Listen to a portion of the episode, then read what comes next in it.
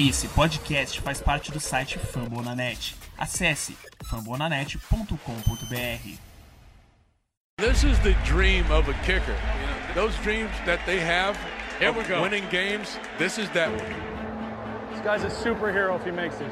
Yeah, but it's 61 yards. Hold your breath. Ball is spotted. The kick is away. And the kick is.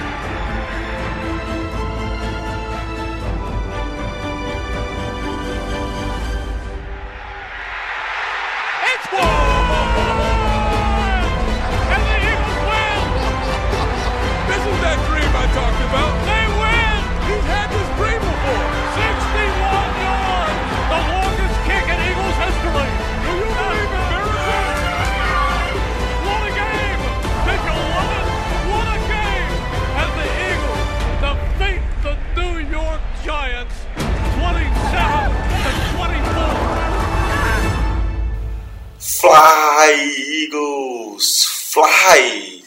Domingo tivemos uma tarde mais do que especial. O Philadelphia Eagles venceu o rival da divisão em sua estreia em casa, com direito a muito sofrimento e um lance épico para encerrar a partida. As Águias precisaram de um field goal de 61 jardas, o mais longo da história da franquia, e do Lincoln Financial Field para evitar a prorrogação e derrotar o Giants por 27 a 24. Para discutir os principais destaques da partida, recebemos na nossa mesa o colaborador Gabriel Miranda. Tudo bem, Miranda?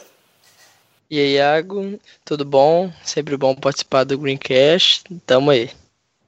E também na nossa mesa hoje o nosso mestre Oda, Eduardo Guimarães. E aí, Edu, primeira? E aí, tudo bom, Iago? É, obrigado novamente pelo convite aí. Vamos discutir esse jogo é, maravilhoso. Somos líderes de divisão e o Giants já era. É, realmente começou muito mal os nanicos de Nova York, né? 0-3 e muito provavelmente a temporada já foi por água abaixo, né? Mas se bem que ano passado eles começaram assim. Mas o que eu quero falar agora é de Eagles. Deixa esse Giants pra lá. Igual semana passada, a gente vai começar falando um pouco sobre o quarterback, né? Que a gente sabe que esse ano é muito importante para o Wentz, né? O segundo ano dele como o líder do time e foi uma partida atípica, né? Foi uma partida onde o time, através do seu gameplay e no ajuste durante o jogo, passou a bola bem menos e correu muito mais, né? Então o Carson Wentz ele teve 31 lançamentos apenas para 176 jardas com 21 lançamentos completos, né? E apenas um touchdown. E aí, o que é que vocês acham da atuação do Wentz na partida de de domingo e um panorama geral da, da partida, né? Bom, é, o Wentz não, não teve a melhor partida da carreira dele, né? É, ele não foi mal, mas não foi também um, um grande destaque. É, muito também, você falou, é verdade, pelo plano de jogo, uh, o Eagles começou correndo e começou a dar certo, a defesa do Giants realmente não conseguia parar a corrida, e, e quando, você, quando começa a dar certo o plano A, não tem por que sair para o plano B, né? É, de qualquer forma, assim, em alguns momentos o Wentz demonstra é, que ele ainda não é um quarterback pronto, né? Apesar da gente acreditar muito nele como um projeto de, de franchise quarterback, ele não é um, um quarterback pronto, é, com algumas com, com, algumas imprecisões de passe. É, um, ele perdeu o Alshon Jeffrey livre para um touchdown numa das, das tentativas e também a, a famosa quarta para oito, né, a decisão meio controversa do, do, técnico, ele segurou demais a bola e perdeu também os alvos, é, o que mostra que ele ainda precisa amadurecer, ele teve um rating de, de 90, esse é um rating bom, é, é tudo dentro do que a gente esperava mesmo, mas o, o, mais importante do desempenho dele, na minha opinião, é o final do jogo, né, porque a gente precisava de três a gente precisava de três pontuações no fim do jogo, né? Depois que a gente tomou a virada inexplicável de 21 a 14, a gente precisava virar, é, é, fazer um touchdown, depois a gente precisava fazer um field goal e depois, né, no, na última campanha, aconteceu o que aconteceu. Então, nas últimas três postos de bola, nós conseguimos pontuar. Isso é clutch, isso é ser decisivo. Isso que me deixou bastante animado com o Carson Wentz. Analisando esse quesito desse jogo também, a gente não ter lançado tanto, mérito um pouco também pela defesa dos Giants, né? Que a secundária deles é, é sensacional. Tanto que algumas jogadas que a OL deu tempo, o Wentz ficava procurando e não achava ninguém. E mas é o, o bom é que o jogo corrido fluiu.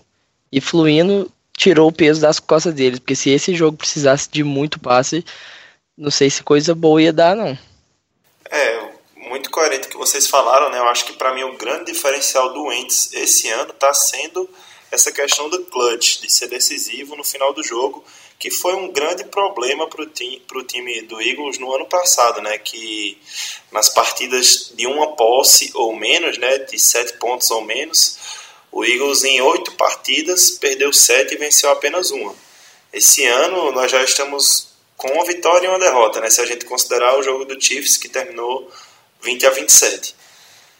É, e como vocês falaram, né, o jogo terrestre foi muito bem, de longe o melhor melhor partida dos corredores nesse ano, né? E a primeira vez que eu vi o comitê de running backs funcionar, né? Que era algo que a gente já tinha discutido muito no nosso grupo, né? O, o Edu realmente fala muito sempre isso, que um time que tem cinco running backs não tem nenhum running back. Mas... É, eu normalmente não gosto disso, mas, mas deu certo. Domingo funcionou, né? E os números foram empolgantes. Foram 39 chamadas de corridas para 193 jardas, uma média de 4,95 jardas por carregada, uma média muito alta. O Blount, que marcou o primeiro TD do Eagles, né? Ele teve 67 jardas em 12 carregadas, com uma média de 5,6. O Smallwood é, melhorou muito né, sua média, teve uma média de 5,9, porque ele conseguiu 71 jardas em 12 carregadas. E um, um, detalhe que a gente tem que falar do Smallwood é a evolução na proteção do passe dele, né? Que ele realmente conseguiu bloqueios interessantes ali nos defensores que estavam tentando chegar no Ents. E o Corey Clement, né? O garoto local, né? O cara da cidade, da região da Filadélfia, que teve apenas seis toques na bola, mas conseguiu aproveitar um deles para um touchdown importantíssimo na partida. Como é que vocês avaliam o, o jogo terrestre nesse jogo é, contra o Giants e quais são as previsões? Né? Vocês acham que o time tem a capacidade, a chance de continuar trabalhando bem essa corrida e aliviando um pouco mais a pressão do Ents? Olha, o jogo terrestre foi muito bem, né?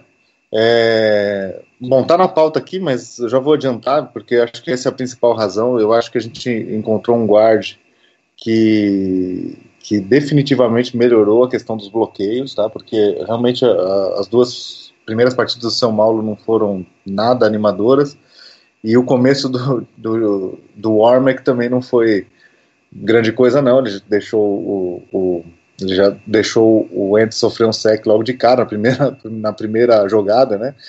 E, e quando o Is o, entrou no, como left guard, uh, o time correu com consistência maior. Quando você vê todos os running backs é, tendo bons números, é, é, porque alguma coisa tem, né? E alguma coisa estrutural tem. E, e, e na minha avaliação foi isso, né? É, realmente a linha ofensiva trabalhou bem melhor é, do que nos outros jogos. E isso foi a principal razão. Isso anima para os próximos jogos, né? É, mas a gente sempre tem que lembrar que cada jogo é um plano, né? Então, foi, o Doug Peterson foi muito cobrado por não ter corrida no, no jogo contra Kansas City, mas, enfim, é, cada jogo tem uma situação. O Gabriel falou aí sobre a secundária do Giants, né? É, realmente, quando você enfrenta uma secundária desse nível, você não pode ficar testando eles, né? Porque uma hora ele vai, eles vão te, eles vão te, te, te gerar um turnover, né? Então, a gente fica muito ligado nessa história assim, ah, ter que correr, tem que correr por causa daquela cartilha, né? Precisa correr. É, mas quando você. Mas o importante é você avançar. O importante é você avançar, é você, de uma certa forma, ludibriar o adversário, tentar é, enganar, não ser previsível. E se tiver que usar corrida, é tanto melhor, que alivia a mesma pressão, né? E a gente mostrou que é capaz, né? A gente não tem um puta running back, um cara que a gente que seja uma estrela é, da liga, mas é, a gente, com, uma, com um bom trabalho da linha ofensiva, é capaz, sim, de fazer um bom trabalho. Não ser o melhor backfield do, da liga, mas enfim, pelo menos ficar ali na primeira metade para poder levar a gente para frente. O importante é que o time consiga os primeiros downs, né, as primeiras descidas e independente de ser jogo tá corrido tá ou passe, nós somos o terceiro melhor time da liga em primeiros downs. Nós temos uma média de 23.3 first downs por jogo. E é também era o, o melhor, não, não sei ainda, mas começando a terceira week a gente era o time que tinha menos trainouts, é, era o time com menos trainouts com apenas dois em dois jogos. Eu não sei agora como que ficou depois da semana 3, mas eu não me lembro do Eagles. Acho que o Eagles teve duas trainouts nesse jogo contra os Giants, mas enfim.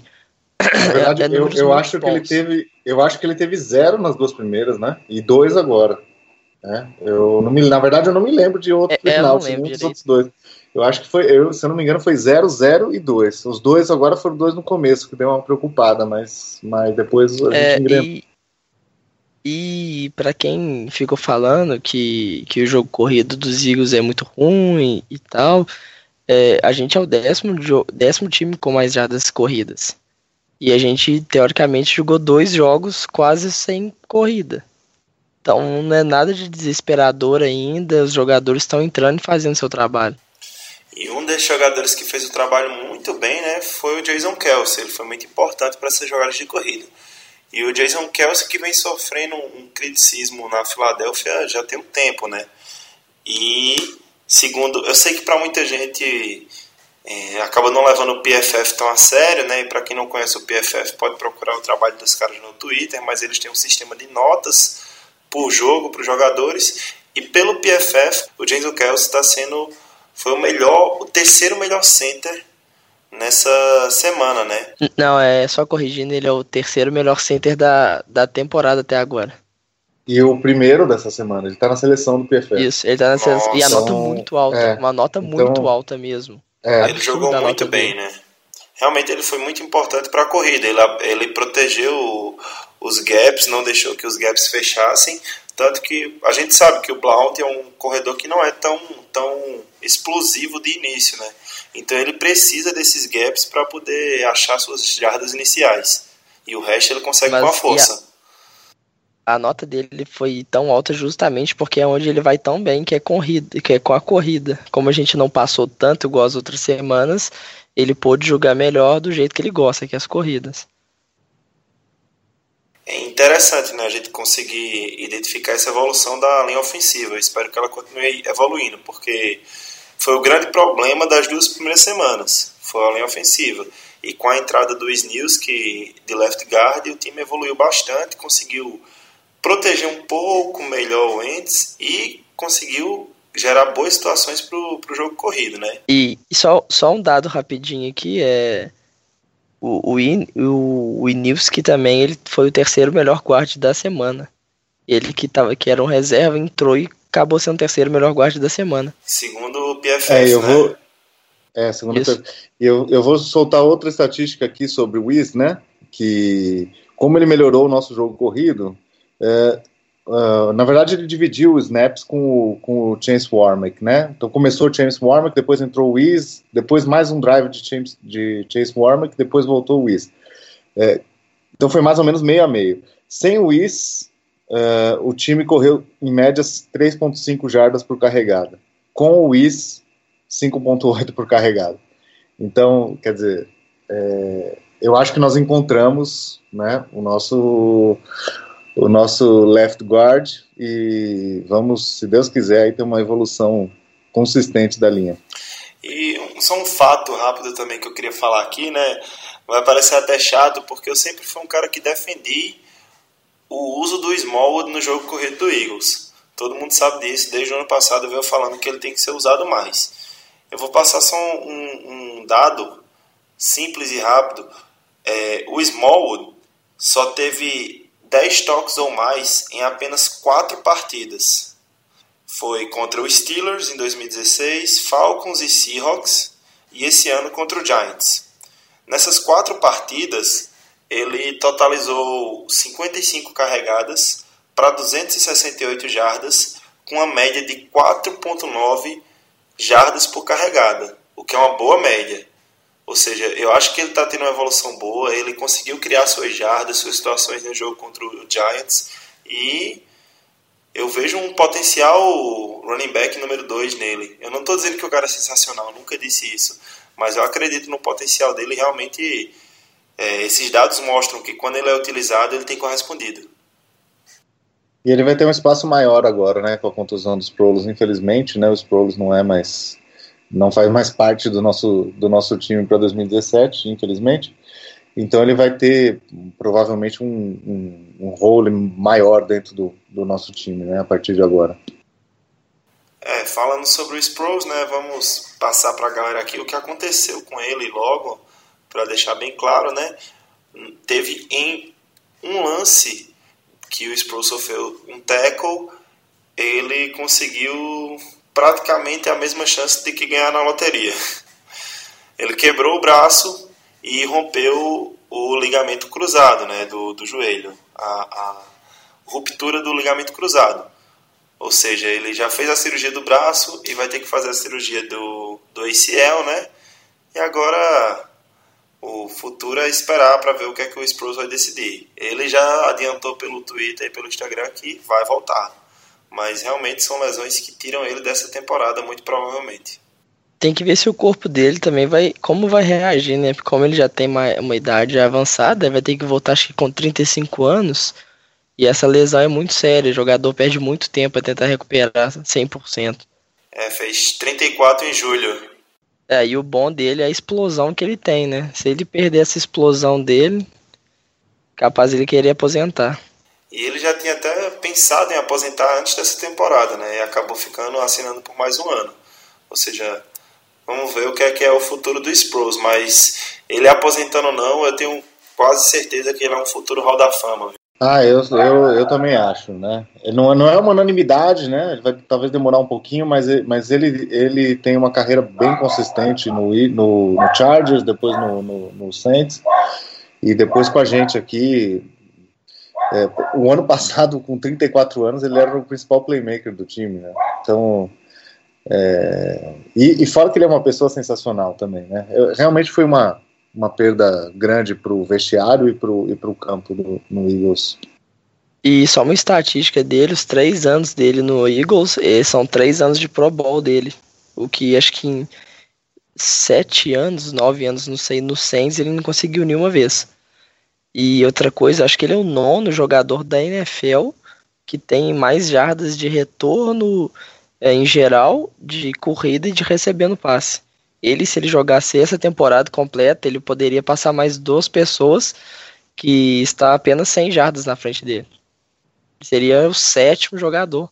Ele é o único jogador na NFL com 30 touchdowns recebidos ou mais. Ele tem 30. 20 ou mais touchdowns corridos, ele tem 22. E no mínimo um retorno de punt para touchdown e no mínimo um retorno de kickoff para touchdown. Ele tem 7 de punt return e dois de kickoff return. Ou seja, é um cara que tem vários recordes, que é histórico por conta da sua versatilidade. Então eu não vejo por que ele não estaria no Hall da Fama da NFL, né? Mas agora a gente tem que falar sobre um cara que fez história, mas não com 34 anos, e sim na sua segunda semana de NFL. Jake Elliott, depois de ter errado um field goal de 30 jardas semana passada, errou um de 52 jardas essa semana. No final do jogo, acertou um de 46 e logo após quebrou o recorde de field goal mais longo do Philadelphia Eagles com uma patada de 61 jardas, que vocês ouviram aí na abertura do podcast a narração e é simplesmente sensacional. É, é... não tem o que dizer, né? É uma coisa, é, quando você assiste o jogo, está numa situação dessa, é, a primeira coisa que eu penso é que a, a chamada correta seria o Hail Mary, porque você não pensa que vai Assim, eu vejo a NFL já há sete anos e é, field goal acima de 60 jardas só em Denver, né? Então você, quando você vê uma situação dessa e o time de field goal entrando, o time de especialistas entrando em campo, você fala, poxa, mas a maior chance de conversão nesse caso seria uma Hail Mary, porque você joga a bola lá para end zone e às vezes alguém rebate e tal, né? É, enfim, é muito mais fácil do que acertar um chute de 61 jardas, mas graças a Deus eu não sou o head coach, eu estava completamente errado, o head coach confiou e chamou a, a jogada, o, o, time de especialistas e, e nós ganhamos, né? E se colocaram ele para chutar é porque ele já tinha mostrado que conseguia também.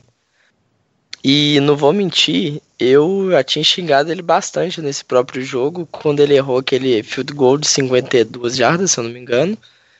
E por causa daquele 30 jardas no jogo contra os Chiefs também, tava rolando uma discussão no grupo sobre Sturgis ou ele, e acabou que no final ele calou a boca de todo mundo, foi inacreditável.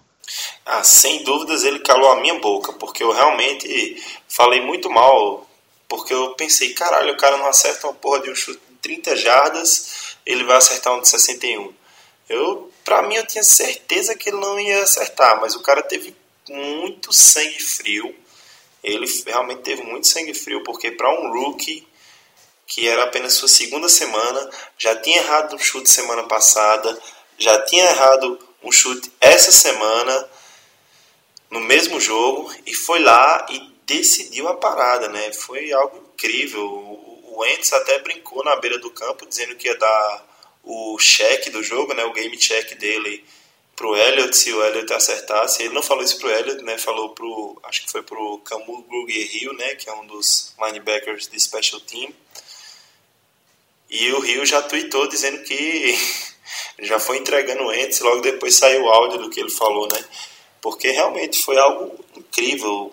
É, se a gente pensar, o, o, Eduardo falou aí que field goal de 60 jardas só em Denver.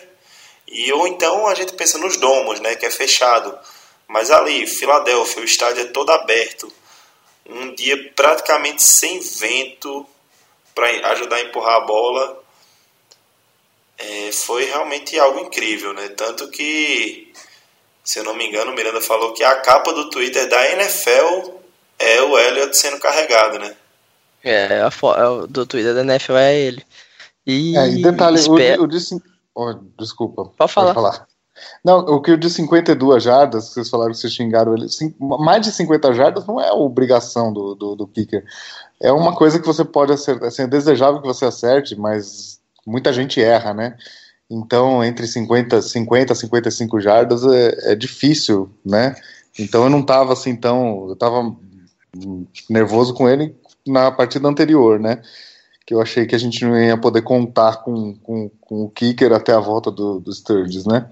Mas nessa partida, 52 não é, não é uma não é um chute fácil mesmo, né?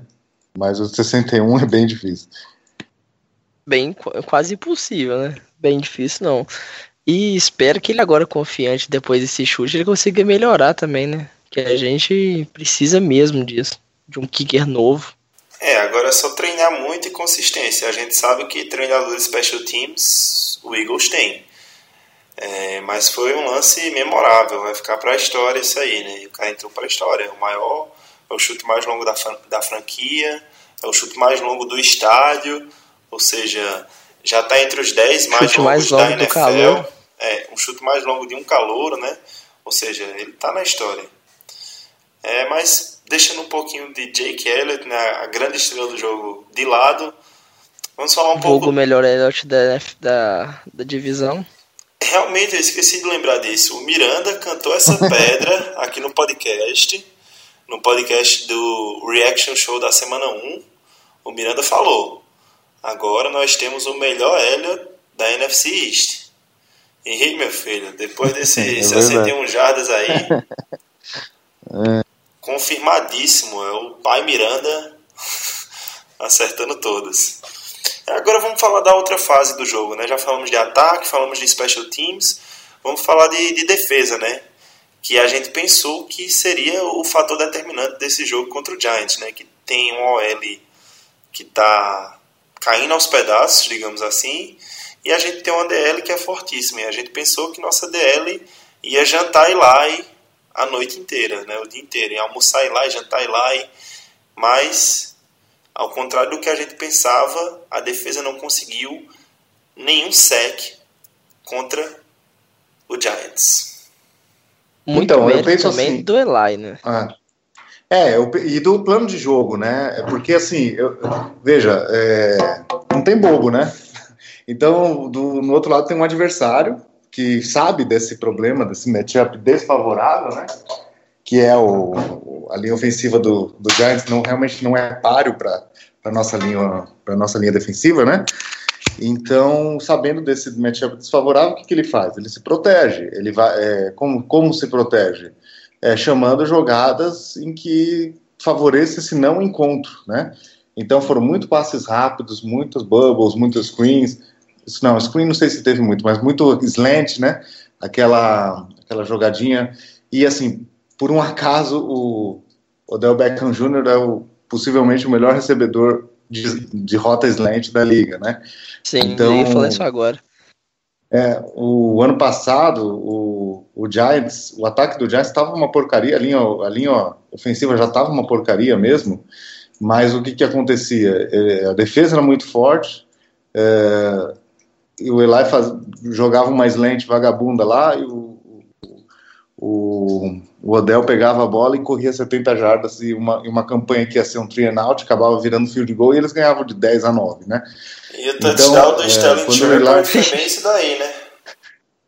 Por aí, é, então, então o que é, o ataque do Giants é, é, isso aí mesmo, né? O ano passado já era isso aí. Eles acabaram conseguindo ir para o playoff por conta do, do, do, do, Odell, né? Então é o talento do Odell. E, e o, o, que eles fizeram foi isso. Então a gente deu azar de. O Odell voltou na semana anterior, mas a gente deu azar do, do Odell jogar num nível decente mesmo nesse jogo. Ele realmente foi muito bem. E esse é o mérito do, do Giants, né? Plano de jogo que evitou esse matchup é, desfavorável para eles e, e a volta do Odell em, em, grande estilo, né? Fazendo aquelas recepções na, na end zone e tal, imitando o cachorro, mas o que importa é que eles estão 0 3, com duas derrotas na divisão, e para eles só 2018, então. É que apesar de, de ter conseguido zero sacks e de ter permitido essa virada, os dois touchdowns do Odell e um do Sterling Shepard, o time, a defesa conseguiu parar o Giants em momentos cruciais, né? Até o quarto quarto a gente não tinha tomado nenhum ponto. Era um jogo, era para ser um jogo tranquilo, né? E eu acho que isso se dá muito ao fato de, de, é, de algumas peças importantes estarem fora muitas do jogo. Peças. É, muitas peças importantes estarem fora do jogo e também alguns backups, né? Algumas reservas, e isso aí prejudicou muito. Ou seja, o Chris Maragos, que é um cara de special teams, teve que jogar praticamente todo o jogo, todos os snaps. Isso aí acaba forçando algumas situações, como o que aconteceu com o Jalen Mills, que ele era o matchup do Odell Beckham Jr., que já é um dos melhores receivers da liga, se não o melhor. E aí eles lançaram a bola 21 vezes na direção do Mills, né? Forçando muito esse matchup, já que a nossa defesa estava bem bangueada, bem, bem é, carente de algumas peças importantes que tiveram que sair durante o jogo, ou até mesmo os que já estavam contundidos antes do jogo, como o Rodney McLeod, né? Mas em geral a defesa foi muito bem. Você é, resumir mesmo o time dos Giants até o quarto, o, acho que metade do quarto, não, mais do quarto quarto em geral, sem nenhum ponto é muita coisa. Acabou que eu acho que dois erros aconteceram. Um erro, né, no caso, foi o Eagles achar que o jogo estava muito fácil, não querer só gastar relógio, não conseguir first down, chutava punch. E, e outra das lesões, né? A gente perdeu talvez o principal DL, o principal linebacker, o principal cornerback nem jogou, e o McLeod, que é um puta de um safety, e ainda sem os dois reservas é, diretos dele. Acaba que uma hora acaba encaixando a jogada dos Giants. E um pouco de bobeira dos Eagles, um pouco de vacilo. É, se eu fosse, se eu for, se vocês me perguntassem quem, quais dois jogadores de defesa do Eagles que não podem sair do time, que o time cai bastante, eu vou falar Fletcher Cox e Jordan Hicks. E os dois jogadores saíram antes do intervalo. Então, realmente é para dar uma perda grande mesmo. O touchdown do, do Stanley Shepard foi um, um, péssimo ângulo do Maragos ali, ele acabou ficando é, vendido e enfim, coisas que acontecem assim quando você tem tantos desfalques, né? Mas o lado positivo uh, que eu penso nisso são as cruciais, como o Iago disse aí, né? Os momentos cruciais. Então, antes do intervalo, a gente teve um. Não, vou começar antes, pelo do. do pro, pelo Malcolm Jenkins, né? Acho que, se não me engano, na primeira ou na segunda drive do, do, do Giants, ele estava em linha de field goal, um field goal difícil de 53 jardas, uma terceira para uma, aí uma jogadinha toss, foi um tackle for loss do Michael Malcolm Jenkins, jogou os caras 6, 7 jardas para trás e ao invés de um field goal, passou a ser um punch. Então isso aí é, é como se ganhar três pontos.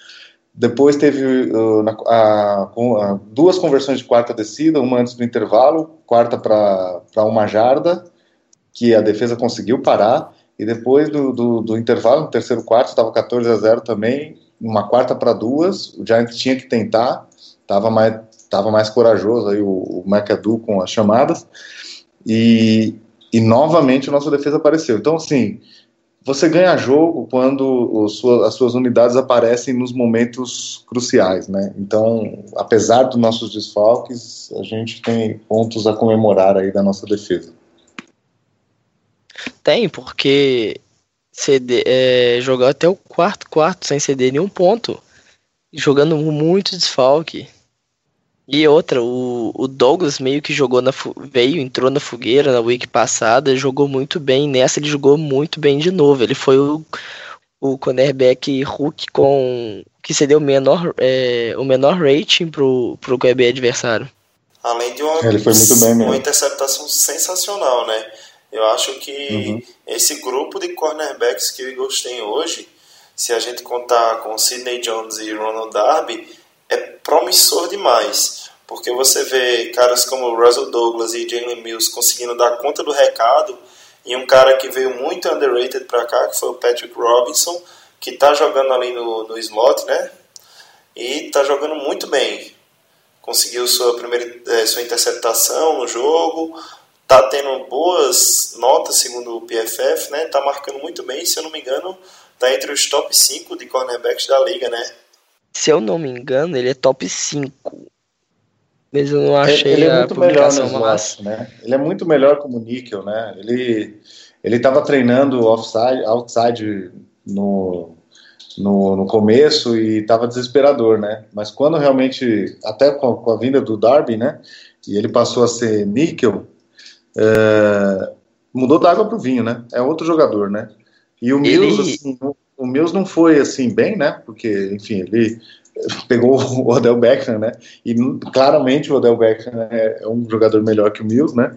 Mas o que eu gosto do Mills é que ele ele ele, ele insiste, ele é insistente, ele não tem medo, ele não pede é, ele não pede double teams para proteger ele. É, na jogada seguinte parece que nada aconteceu. Mesmo quando ele falha, na jogada seguinte parece que nada aconteceu e ele vai de novo, ele briga. É um cara que tem muita raça. Eles é, na verdade, e evoluiu muito lugar, do ano né, passado. É, é, tá se mostrando assim bem é, útil, vai, né? Ele tá esquentando o lugar, né, do, do, Mas aqui, do... Edu, é, quem viu, é, viu 21 tá, é, passes na direção dele, ele não foi mal, ele não foi mal mesmo. Tanto que o 21 passes, o maior que ele cedeu, acho que foi 14 jardas. 21 passes é muita coisa. É. Ele cedeu 14 e o mais longo. É, o mais longo é a média né? foi 5.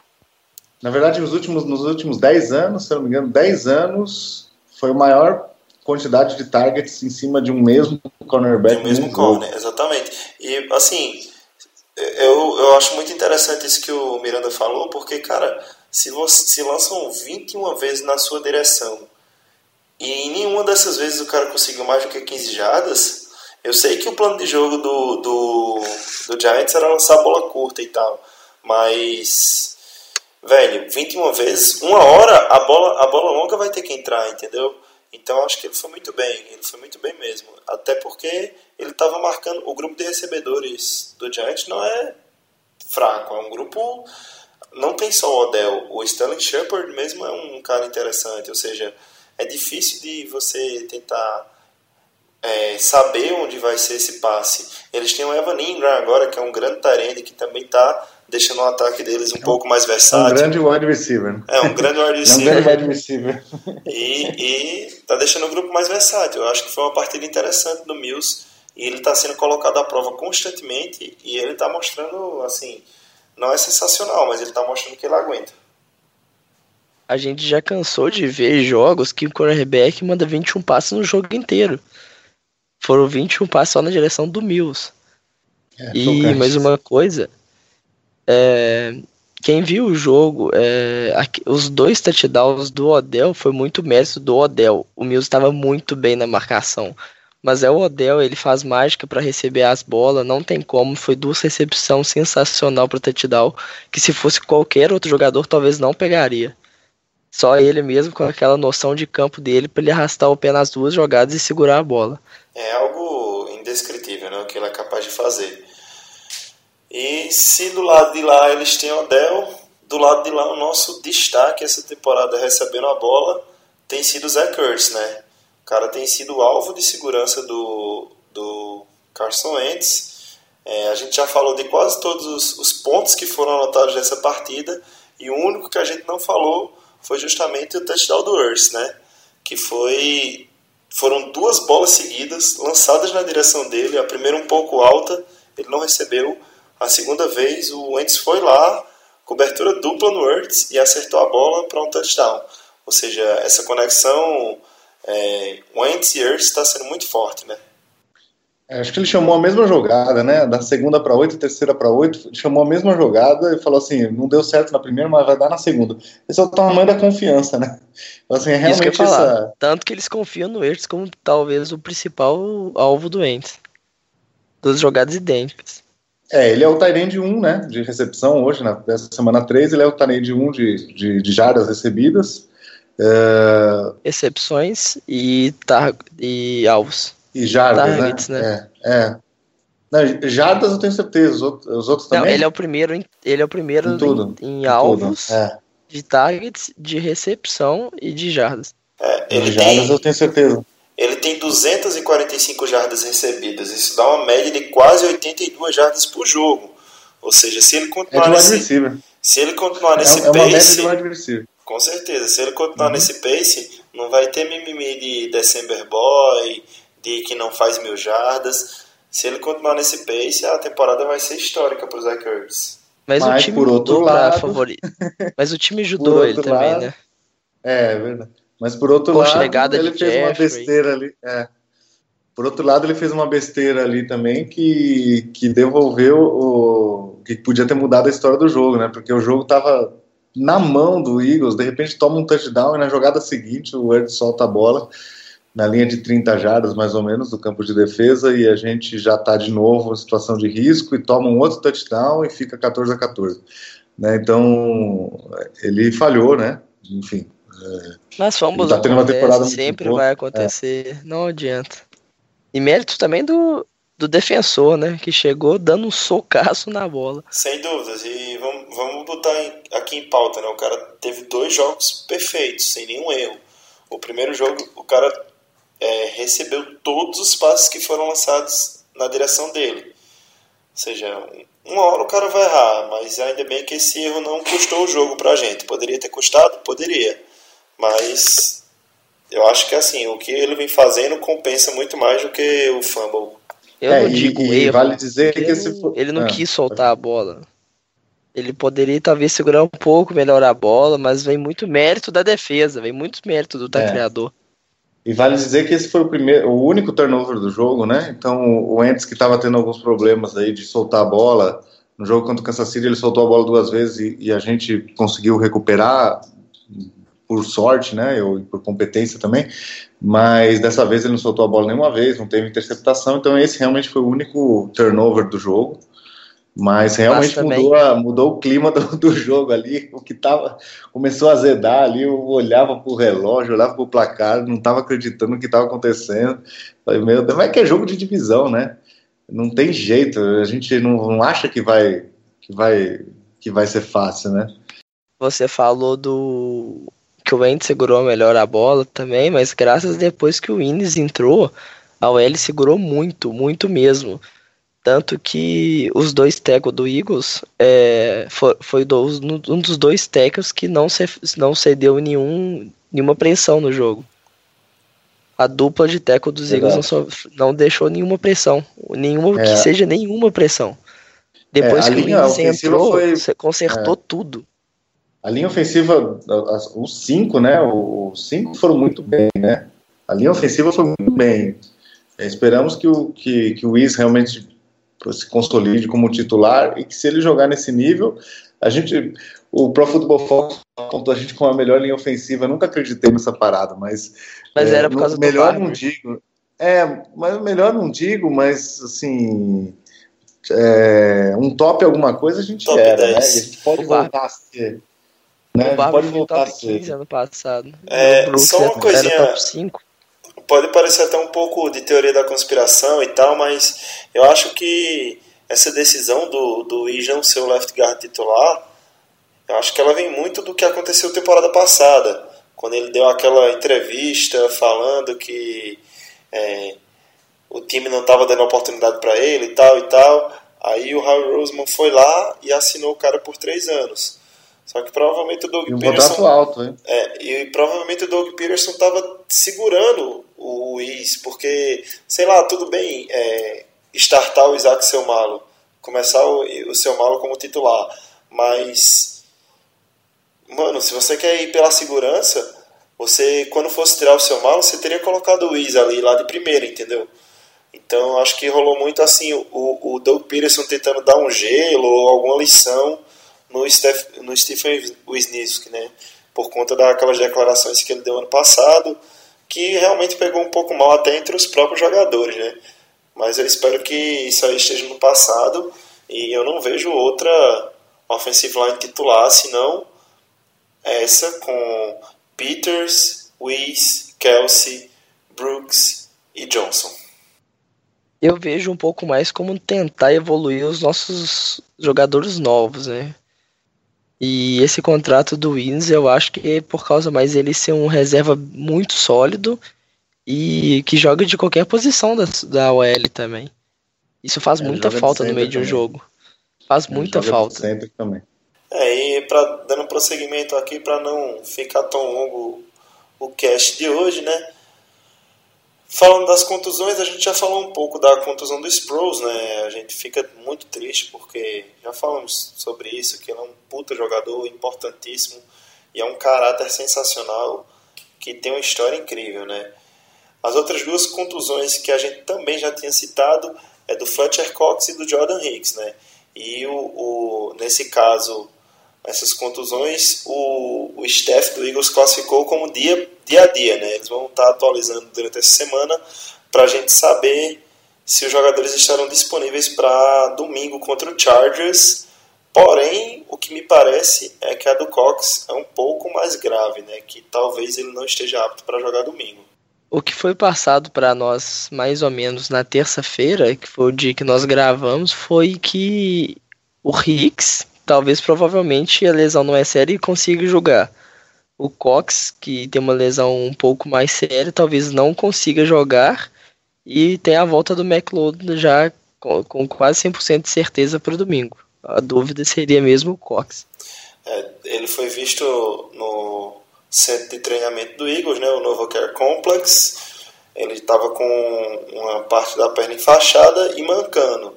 Por isso que preocupou algumas pessoas, mas a gente sabe como a medicina esportiva é hoje, né? Pode ser um procedimento que seja mais agressivo agora para dar condições dele jogar domingo, como também pode ser um procedimento normal e ele vai ter, acabar ficando de fora. É, infelizmente teremos que aguardar mais notícias, mas a gente espera que ele jogue justamente porque ele é uma peça vital dessa defesa e da linha defensiva, né? Eu acho que não é muito sério ele possa vir perder um jogo apenas, porque se fosse alguma coisa séria mesmo, já tinha sido noticiado, já tinham visto o que, que aconteceu. Igual dos Pros, num dia após a partida, já sabia que ele tinha sofrido a lesão. Do Cox é dia a dia. Geralmente é lesão muscular, alguma coisa mais assim. Perde uma É, semana. Quando é sério, eles colocam, quando é sério, eles colocam week by week, né?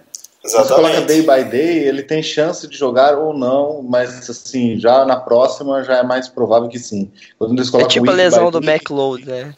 Foi, É, foi é, é, sido foi tipo day by lesão day, chegou no final e não jogou, mas agora tá, tá mais próximo de jogar.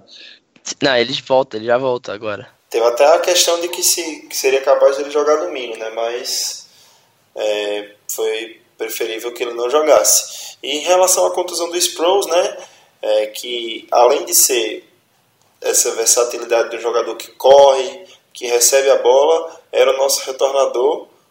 Nós assinamos com o velho conhecido da Filadélfia, né? O running back Kenyon Barner, que eu acho que vem muito para suprir essa questão do retorno, né, de punt e, e kickoff, né, porque a gente sabe que como um corredor ele não é ruim, mas também não é nada sensacional.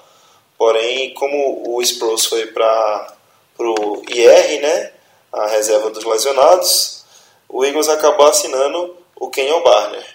O que, é que vocês acham aí dessa contratação? É, só lembrando que é um contrato de, só lembrando que é um contrato de um ano, né? Só para tapar esse buraco do Sproles. Ele veio, tanto com esse contrato é justamente para só para retornar, o meu ver. Ele pode em algum jogo conseguir duas carregadas, mas ele é só para retorno mesmo.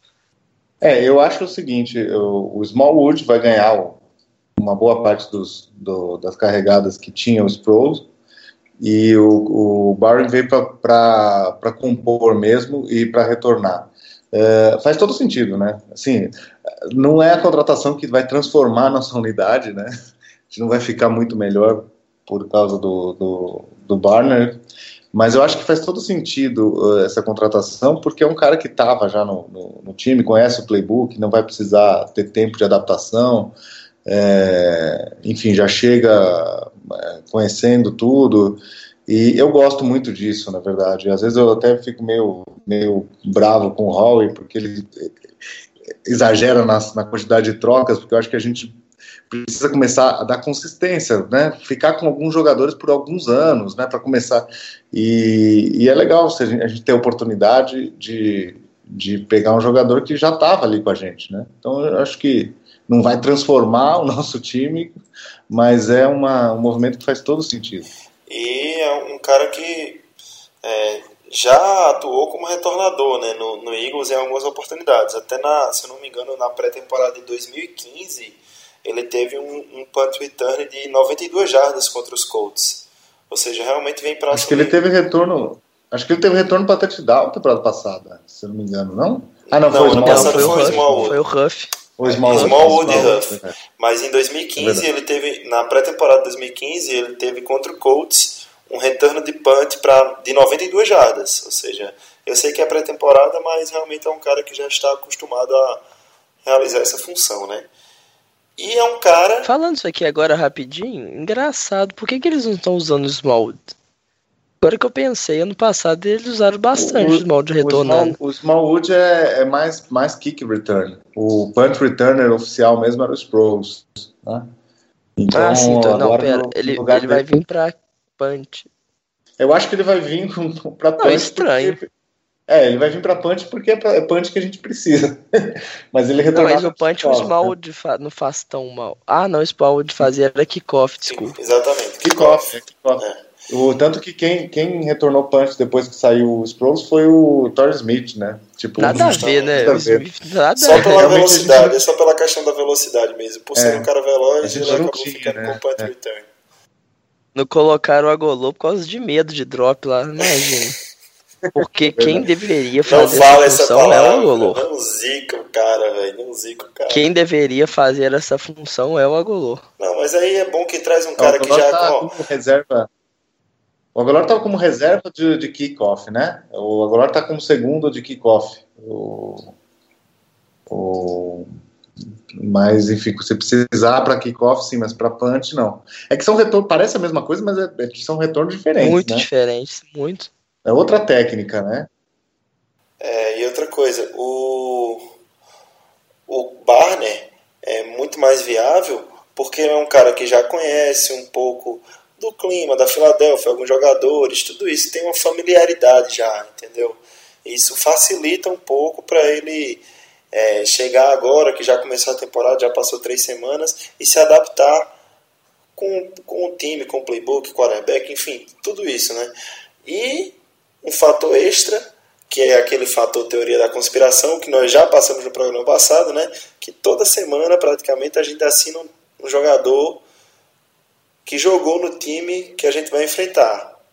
E o Barney esteve no, em, em, no Chargers. Nossa, é verdade. Durante a pré-temporada. É verdade. Foi assinado é. lá, né? E acabou não ficando. Ou seja, mais um ladrão de playbook pra gente. Não sei se ele vai é conseguir verdade. lembrar de muita coisa. E é o nosso jogo da semana 4 e a gente vai resumir rapidamente aqui nossas expectativas, os confrontos, o que, que tem de preocupante e de interessante para essa partida. Lembrando que a gente já começa com a vantagem de ter um, mais um espião essa semana, dessa vez o Keon Barner. Bom, eu acho que e esse é jogo é um jogo. Desvantagem? E é desvantagem que é jogo fora de casa.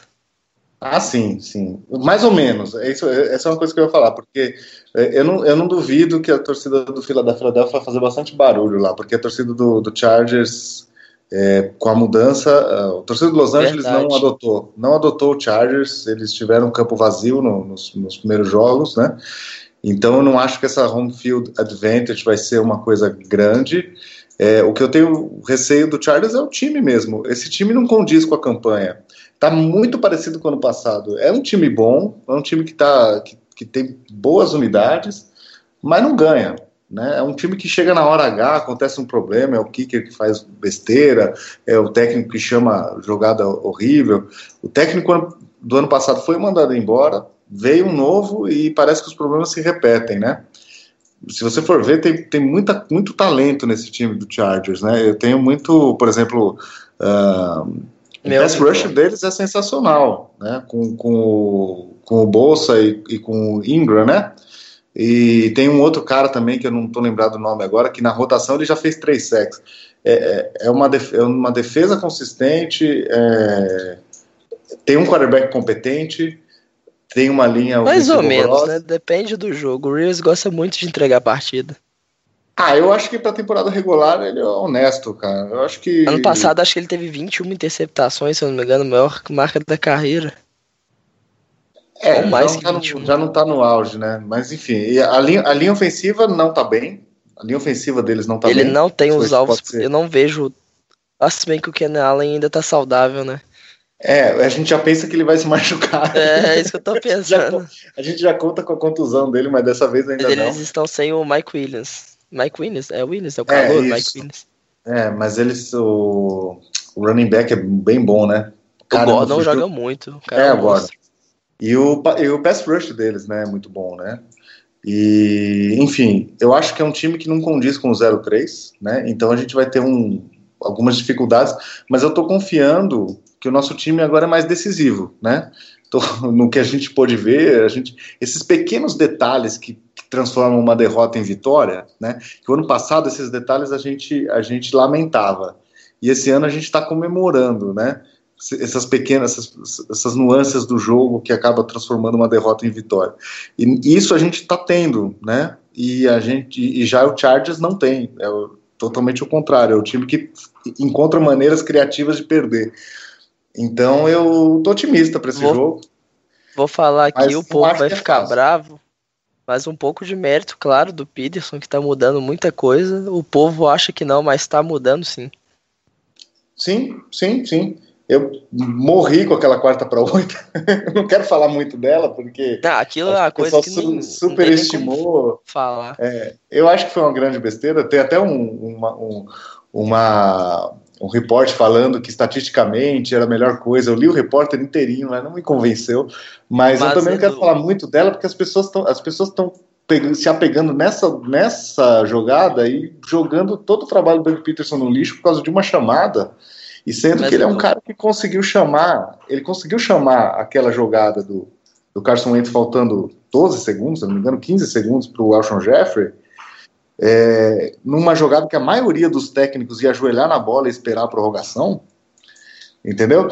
Ele fez essa chamada, o, o, o, o Carson Wentz e o Alshon Jeffrey conseguiram aquela, aquela puta daquela conversão no meio do tráfico, dois jogadores, e, o, e ainda o Alshon Jeffrey teve a competência de sair do campo com um segundo, foi o que possibilitou o kicker, e os caras ficam se apegando no quarta para oito, naquela quarta para oito. Eu também morri quando o cara falou, eu, eu, eu, Eu eu não achei tava acreditando. Que a gente ia conseguir passar o programa sem falar dessa merda dessa quarta para oito. Desculpa aí, foi culpa minha. Porque, Mas só falar um negócio aqui, bicho, só falar. não tem é, como defender. É uma coisa. Não tem Não, estatística é uma que coisa que- defenda. Mas também não tem pra É que ficar coisa- falando nisso o tempo todo, bicho. É só, uma- só falar uma coisa. É uma coisa aceitável. Se você for parar pra pensar, era uma coisa aceitável. Porque era um momento que os Giants não conseguiam fazer Ah, é, nada bicho. de nada no ataque. E a nossa, nosso ataque tava rendendo. Pra mim não É, Se mas pra final, mim não é, era pra ponto mim não nosso fechava o justifica. jogo praticamente. Pra mim não justifica. Não, não justifica. Mas, enfim, não adianta ficar ter um time falando que- disso.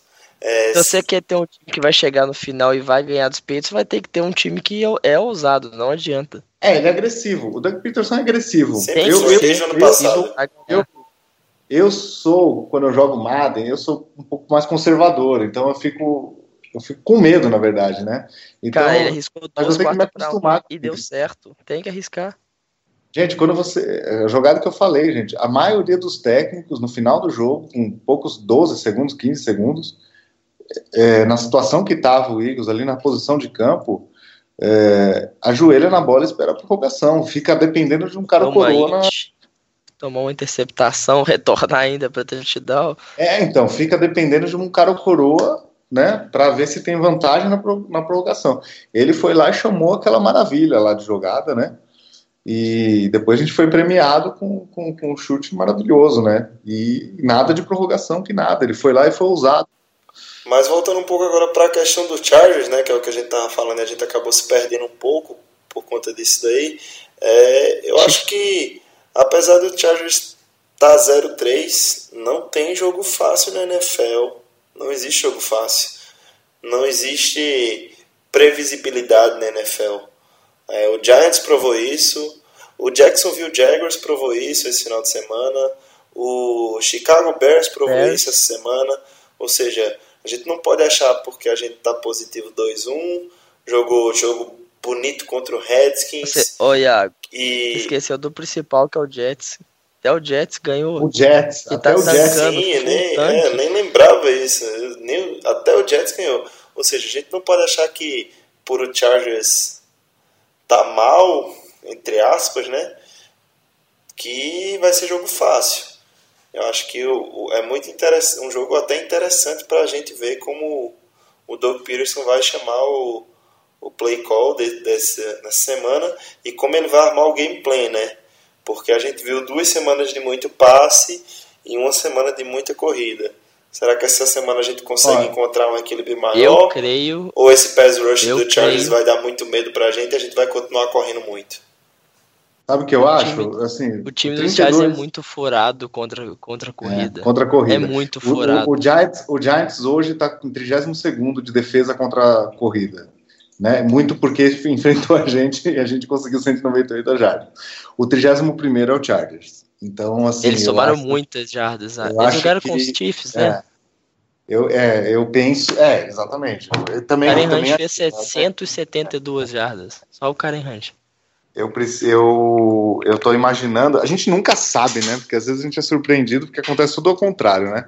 Mas eu tô imaginando que vai ser mais um bom jogo para corrida. Não, sim, claro. Então, E com passe em profundidade, porque a secundária não é tão boa quanto os do Giants. é, E com a nossa OL provavelmente melhor, acho que dá pra vir uma vitória tranquila. eu não sei se vai ser tranquila, mas eu acredito que vai ser um jogo mais Tranquilo, versátil. Eu não acho que vai Tranquilo, ser. fica na sua conta. Fica na sua conta.